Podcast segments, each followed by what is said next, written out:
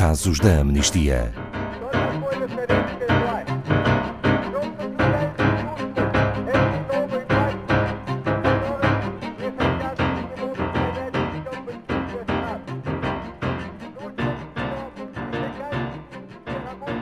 Casos da Amnistia, hoje a propósito do Dia Mundial do Refugiado.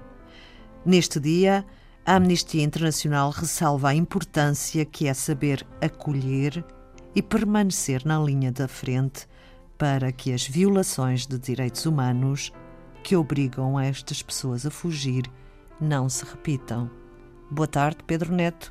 Estado da arte dos refugiados. Boa tarde, Ana Paula. Bom, de facto, as migrações fazem parte da nossa história e da nossa identidade. Todos nós, em Portugal, principalmente na nossa memória coletiva e na nossa história contemporânea, temos muita gente que é migrante. Mas aqui estamos a falar de outro tipo de migração, que é forçada. Estamos, é uma migração forçada por via de um conflito bélico. E estamos, de facto, nos dias de hoje, e o ponto de situação, ou o estado da arte, é que estamos num mundo que é cada vez menos acolhedor e um mundo que tem mais medo do outro, daquele que desconhece. E tendo menos empatia, terá menos compaixão para apoiar quem necessita de forma efetiva.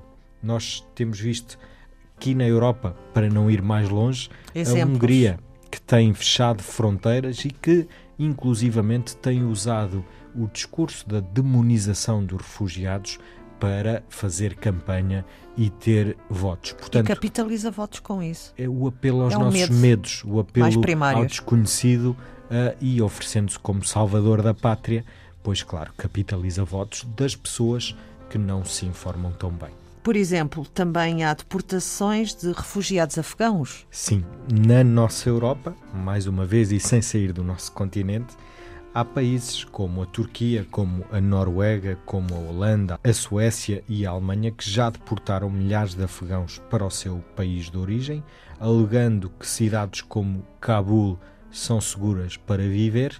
No entanto, quando comunicam com os seus cidadãos, não recomendam viagens para estes locais devido à sua insegurança. Portanto, a incoerência é atroz aqui e estes afegãos que vêm para cá, temos um caso de Taibé Assisi, que vive cá desde muito pequenina, quer estudar medicina, tem cá os seus amigos, está perfeitamente integrada e uh, querem deportá-la agora para o Afeganistão que ela não conhece.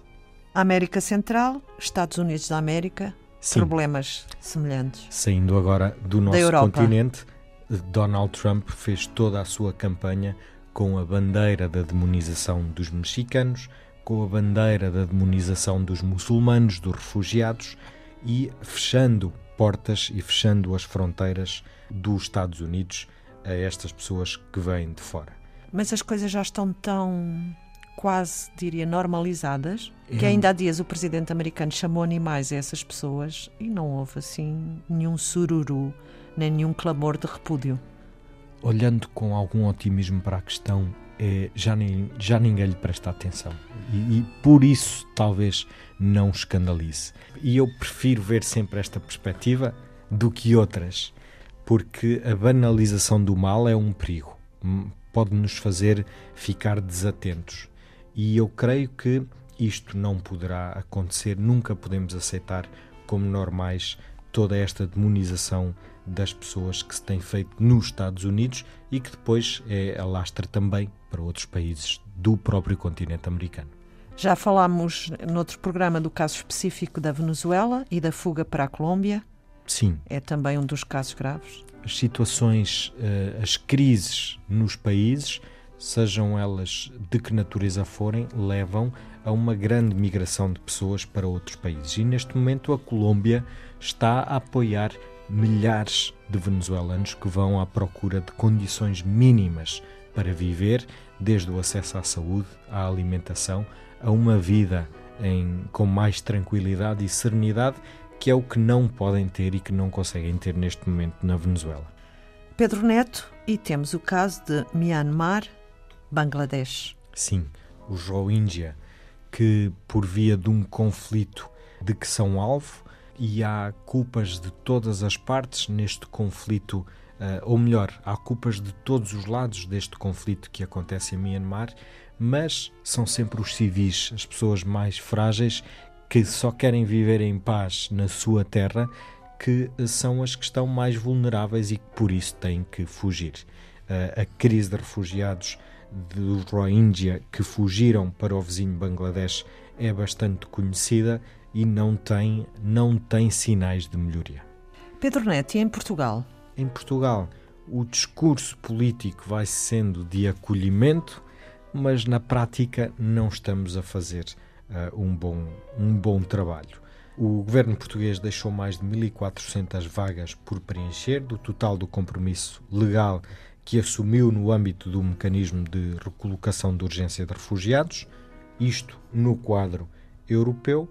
Uh, muitos destes refugiados não encontraram aqui alternativas para que pudessem recomeçar a vida, não conseguiram aqui reunificar a sua família e por isso desistiram dos apoios recebidos e foram à procura dessas novas oportunidades, à procura de se reunificarem à sua família, mas há espaço para esperança e para inspiração, porque temos alguns casos de histórias bonitas e de sacrifício, de superação e de pessoas que já estão aqui a viver e a enriquecer também as nossas comunidades. Por exemplo? Dou-lhe o exemplo de um casal palestiniano, o Indy, que é uh, muçulmano, ou melhor, é, é ateu, mas de uma família muçulmana, e a Serena, que é cristã. O seu amor não era aceite, fugiram para a Europa e cá estão em Lisboa.